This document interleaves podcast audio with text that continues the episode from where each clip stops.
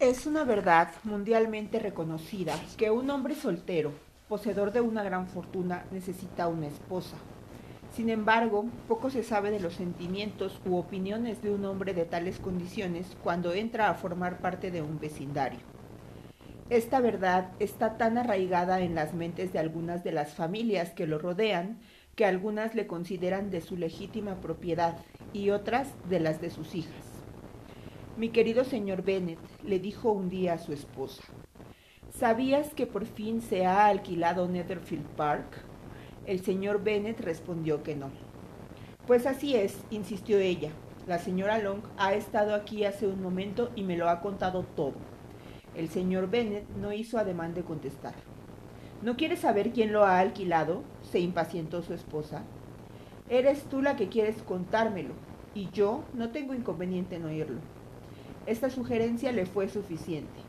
Pues sabrás, querido, que la señora Long dice que Netherfield ha sido alquilado por un joven muy rico del norte de Inglaterra, que vino el lunes en un landó de cuatro caballos para ver el lugar, y se quedó tan encantado con él que inmediatamente llegó a un acuerdo con el señor Morris, que antes de San Miguel vendrá a ocuparlo y que algunos de sus criados estarán en la casa a finales de la semana que viene.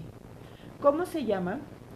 Bingley está casado o soltero. Oh, soltero, querido, por supuesto. Un hombre soltero y de gran fortuna. Cuatro o cinco mil libras al año. Qué buen partido para nuestras hijas. ¿Y qué? ¿En qué puede afectarles? Mi querido señor Bennet, contestó su esposa. ¿Cómo puede ser tan ingenuo? Debes saber que estoy pensando en casarlo con una de ellas. ¿Es ese el motivo que le ha traído? Motivo, tonterías. ¿Cómo puedes decir eso? Es muy posible que se enamore de una de ellas, y por eso debes ir a visitarlo tan pronto como llegue. No veo la razón para ello. Puedes ir tú con las muchachas o mandarlas a ellas solas, que tal vez sea mejor. Como tú eres tan guapa como cualquiera de ellas, a lo mejor el señor Bingley te prefiere a ti. Querido, me adulas. Es verdad que en un tiempo no estuve nada mal, pero ahora no puedo pretender ser nada fuera de lo común. Cuando una mujer tiene cinco hijas creciditas debe dejar de pensar en su propia belleza.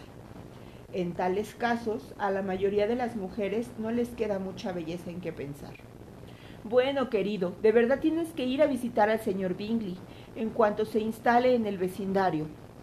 No te lo garantizo, pero piensa en tus hijas. Date cuenta del partido que sería para una de ellas.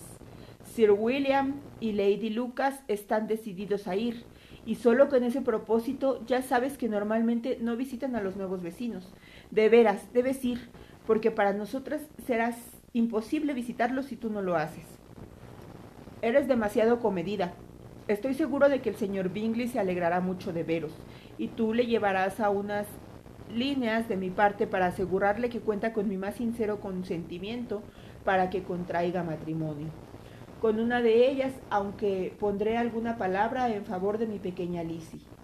Me niego a que hagas tal cosa. Lizzie no es nada mejor que las otras.